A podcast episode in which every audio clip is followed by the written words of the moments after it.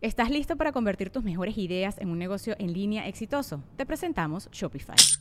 Tal vez no lo sabías, pero nuestro podcast More Than Mamis es un negocio y lo empezamos por supuesto para desahogarnos y hablar sobre la maternidad, no para convertirnos en expertas de ventas y del e-commerce. Así que sí, necesitábamos ayuda para vender nuestro merch y poner en marcha nuestra tienda. ¿Y cómo suena con Shopify?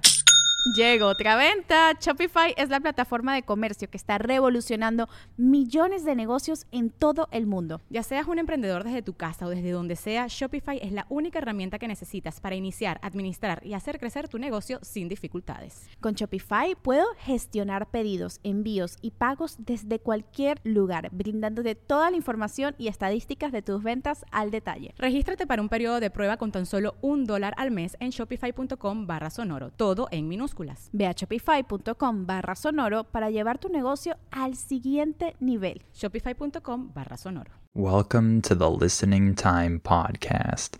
Hey, everybody. This is Connor, and you're listening to episode 136 of the Listening Time Podcast. Thank you all for listening. I hope you're all doing well. I hope your uh, year is uh, starting off well and that you're motivated to keep on practicing your English. In today's episode, we're going to talk about conversation.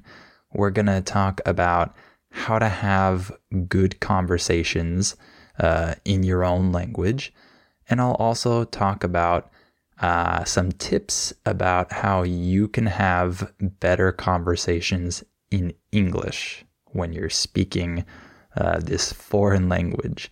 So I think this will be really interesting and relevant to all of you because I think all of us want to be better conversationalists in our own language. And of course, as language learners, we want to uh, get better at speaking to people and having a conversation in our foreign language that we're learning. So I'm sure you'll like this topic. And before we start, remember that if you need my help to understand native speakers when they speak fast, then make sure to join my membership so you can get my specialized listening training. And specifically, if you become a family member, you'll get my advanced podcast episodes where I speak at normal speed.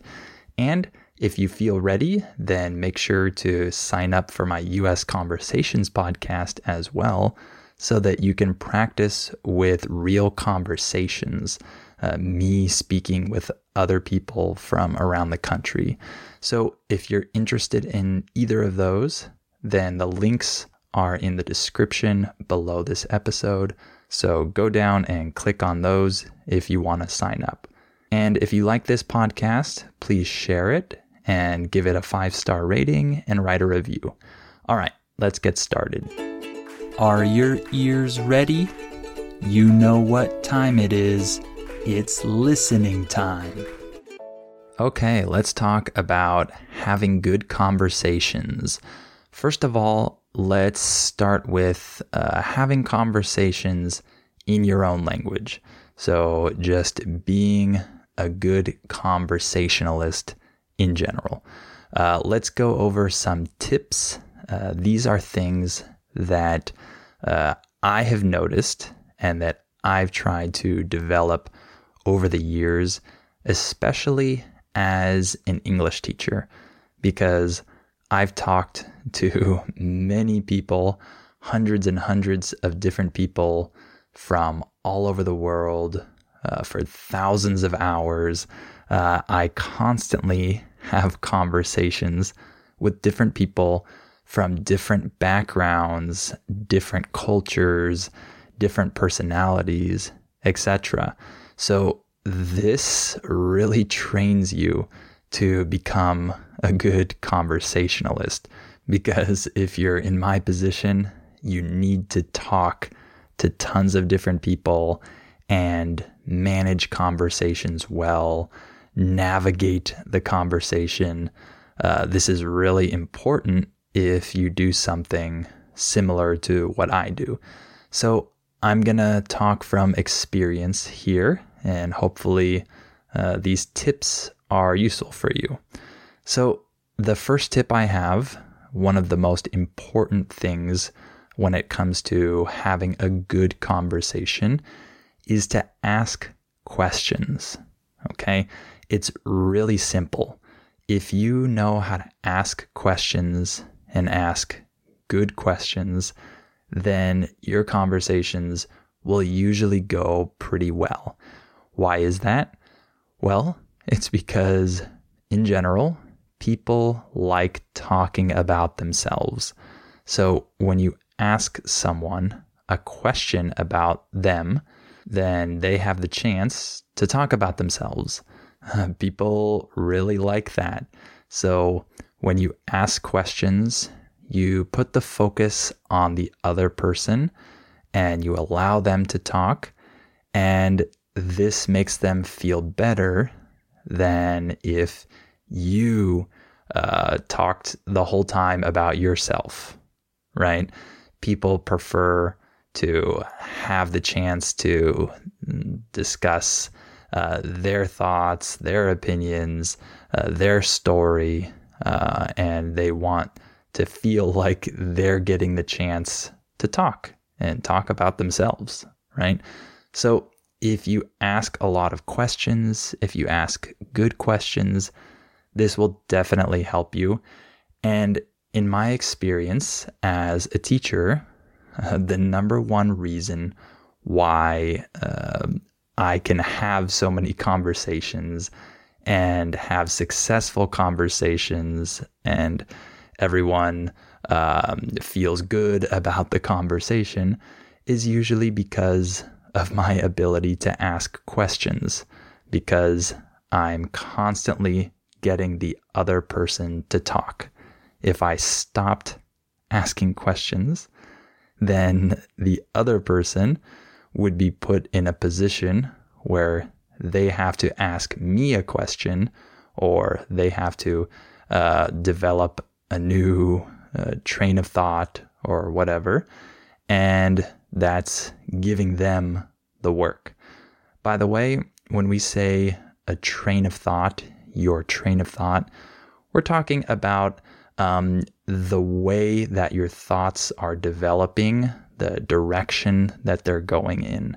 So, uh, in this case, I'm saying that I don't want them to have to uh, really make a lot of effort to develop their train of thought and uh, ask me questions, uh, especially if they're a student and I'm a teacher. Uh, of course, it's great when they know how to ask questions as well. But in general, most people don't really have this skill. Uh, I've had tons of experience talking to different people, and most people are not great at this. So, if you do this well, then you will have more successful conversations and you'll make it easier for the other person. And similar to this tip uh, is my next tip, which is to listen. So you ask questions and then you actually listen. You listen to what the other person is saying and you actually care about what they're saying. Okay? People can tell if you're listening. Most people can get a feeling um, about whether or not you're actually listening to them or if you're thinking about something else uh, while they're speaking. So actually care about what the other person is saying and listen to them and don't just be anxious for your turn to speak. I'm sure you've had this situation before where you're talking to someone and it feels like they're just waiting for you to finish what you're saying so that they can talk because they want to share their idea. And all of us do this. This is natural for all of us. I'm not saying that you should never do this because we all have this tendency. We all want to share uh, our thoughts. And so we wait for our turn to talk. Yes, we do that, but don't be too anxious to do that. When you're too anxious to do that, it shows. The other person can tell that you're just waiting for them to finish or you're trying to interrupt them or something like that. And that's not good. We don't want to make the other person feel like they can't complete their thought because we want to talk. So actually listen, actually care about what the other person is saying, and that will make the other person feel uh, cared about and it will make them feel like they're having a good conversation when you listen to them. Another tip that I have for you is to practice with your body language. What is body language? This refers to any non-verbal things that you do that communicate something to another person. And when I say non-verbal, I'm saying uh, something besides just the words that you say. So we communicate with our words, but we also communicate with things besides our words. It could be with your tone of voice. If you have a certain tone that can communicate something, um, it can be the way that you move your body or your position, uh, how you're positioned, or it could be whether you're smiling or nodding, uh, those types of things. The word nod means that you move your head up and down to say yes to someone. So if someone asks you if you're okay and you nod, this means that you're moving your head up and down to say yes. So nodding is a type of body language and uh, agreeing while the other person is talking. Maybe you go, mm, yeah, mm-hmm, while they're speaking, for example. That could be something that communicates uh, a message to the other person that you're listening to them, you're engaged in what they're saying, right? So, all of these things are important. However, I will say that you want to also make sure that you're reading the other person and based on their cultural background or maybe their personality, it's good to adjust your body language uh, accordingly. When I say accordingly, what I'm saying is uh, according to this situation in an appropriate way given that situation.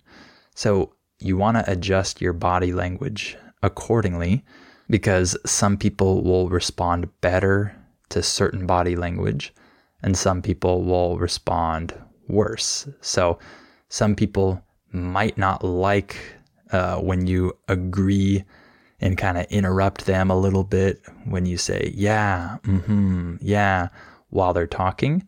Some people might not like uh, for you to do that really frequently while they're speaking. However, other people might expect that from you, uh, right? They might even ask you, you know, you understand? You get it? Just to make sure that you're agreeing and understanding them. So if you give them the proper body language cues, then they'll see that you're listening. By the way, the word cue refers to some signal that communicates a message to someone. So, a body language cue would be some movement or something that you do that communicates a message to the other person. So, uh, just be aware that people respond differently to different body language. But that's another important thing to incorporate into your conversations. Another one, another tip that I have is to practice uh, with your segues and transitions. A segue is a transition um, between one thing and another. In this uh, context of conversations, it would be a natural way to transition between topics. So, this tip isn't absolutely necessary. Uh, you don't always have to have good segues and transitions between topics. However, it does make the conversation flow better. If you are someone that can naturally uh, transition between different topics and make uh, the conversation seem like it's flowing naturally, and make sure that you don't have really abrupt transitions, then the conversation feels better. Uh, by the way, the word abrupt means something that just happens all of a sudden that is not very pleasant, usually. It's not smooth. It's uh, a transition, in this case, that is not smooth and that does not flow well. So, if you're talking to someone about their job and then uh, you run out of things to say or questions to ask, and then you just suddenly change topics and say, What do you do for fun? It can seem a little bit abrupt if the other person uh, isn't expecting that. And it's okay. Like I said, this isn't absolutely necessary, but it helps if you can make the transition smoother instead of just saying, uh, What do you do for fun? You can say something like, oh, Okay, and when you're not working, what do you like to do in your free time? So you see how that transition included the previous topic. We were talking about work, and then I use that to segue into the next topic. When you're not working, what do you like to do in your free time? You see how that transition is very smooth. Again, you're not always going to be able to do this. And this is definitely a skill that you have to develop over time. However, if you have more of these natural transitions, the conversation will feel better. And one other tip that's very similar uh, to the last one is to try to avoid awkward silences, uh, meaning you don't want to have these moments where both of you are silent and you don't know what to say and both people are waiting for the other person to say something. That can be uncomfortable and it can make the conversation feel like it's not flowing well. So, uh, this is something that's also really hard uh, to always get right. You're going to have to practice with this, and it's going to take uh, a lot of uh, experience and time to develop this skill. But I think it's worth it to try to develop this ability to uh, make sure there aren't any awkward silences or that there are only a few of them in your conversation. And a way you can do this is to get better at asking questions. So, um, asking follow up questions. Uh, so, when you ask one question and the person finishes talking, uh, you don't want to just stay silent there. You probably want to ask a follow up question right? Another question uh, to go into more detail or to ask them something related to what they just said. And it helps the conversation to continue to flow without uncomfortable silences in there. And if you ask a question, it also gives you a little time to think of your next question or your next transition, etc.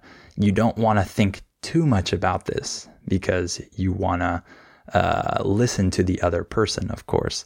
But you can buy yourself a little bit of time with a question to think of your next transition so that when the other person stops talking, then you can uh, be ready to transition and ask a different question or talk about something else or whatever.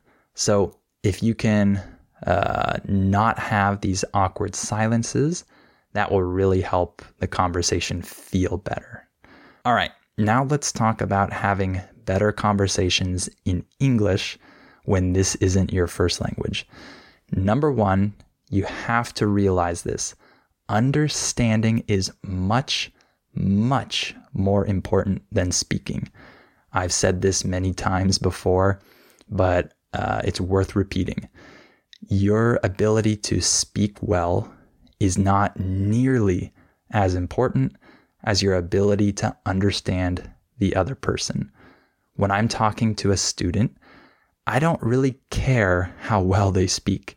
That's not a big deal for me. However, I do care about how much they can understand when I'm speaking. Because if they can't understand me well, then the conversation just doesn't go well. I have to repeat a ton of things. I have to look up translations sometimes. I have to uh, think of different ways to say things. I have to say things really slowly or spell them for the person. And it's just not smooth at all. Okay. So uh, if you're talking to someone who's not an English teacher, it would be even worse, right? That person does not um, have a lot of experience uh, changing the way that they speak to help someone else understand them better. So they're probably not going to be very patient uh, in that situation. That's why I say that understanding is much more important than speaking. So, number one, in order to have a good conversation in English, you have to be able to understand. Don't worry as much about the speaking. Okay. First, be concerned with actually being able to understand people. Okay. And when you don't understand someone, because that will happen sometimes, uh, even if you have a good level of listening, when you don't understand the native speaker when they're talking to you, make sure that you apologize and you ask politely for them to repeat it. Don't say, repeat, please. Don't ever say that, right? First, apologize, say, oh, I'm sorry, and then ask them. Don't command them. Say, could you say that one more time? Or could you repeat that? Uh, something like that in a nice way. You apologize, meaning you accept responsibility, and then you ask them to repeat. In that case, they don't feel bad, they don't feel offended. If you just say, uh, say that again more slowly or repeat that, they're not going to feel good. They're probably going to have a bad reaction if you command them to do something. Okay? So apologize ask politely for them to repeat it, and poke fun at your English sometimes. When I say poke fun at something, I'm saying that you joke a little bit about something. Uh, just uh, maybe uh, laugh a little about the fact that you couldn't understand something or whatever. Uh, don't make it awkward and don't uh, overly denigrate your English. The word denigrate means to unfairly criticize something. Don't denigrate your English and say, oh, my English sucks. I'm sorry. My English is terrible. People don't like that. Okay. However, you can poke fun at your English and just uh, lightly joke about the fact that uh, you made a mistake or whatever. Laugh a little bit don't make it really serious or negative. Um, make it funny because if you can acknowledge the fact that you made a mistake uh, or that you didn't understand something or whatever, um, it's not uncomfortable for the other person because you're acknowledging it, you're laughing. So the other person will feel like they can also laugh and they're not offending you or whatever. So uh, have a smile, laugh when you make a mistake that's uh, exposed or uh, things like that, right? Uh, don't act really frustrated or ashamed of your English. No one likes that, okay? Just have fun with it, poke fun at your English, but don't denigrate it, okay? And don't be overly focused on accuracy, okay? Sometimes I have students that focus on every word that they're saying, and the conversation is really slow and uncomfortable or boring because they don't want to say things naturally. They don't want to just talk and accept that they're probably going to be making some mistakes. They focus on the structure of every sentence that they say and uh, they speak really slowly. And this is not fun for the other person. So don't focus on accuracy. Just try to speak naturally and understand that native speakers don't really care that much about mistakes that you make as long as they can understand you well. So if you're understandable uh, and you make mistakes, the other person is not just going to focus on your mistakes, they're going to be engaged in the conversation. They're going to be thinking about the actual topic that you're talking about. They're not going to focus on the grammar errors because the other person isn't thinking about the language. They're thinking about the topic. Okay. You are probably thinking a little bit about the language because you're speaking a foreign language, but the other person isn't concerned with that. They want to talk about the topic and focus on what you're discussing. Okay. So native speakers don't really care about your mistakes as long as they can understand you. And more importantly, as long as you can understand them. Again, that's the most important thing. And then besides that, just uh, focus on speaking naturally.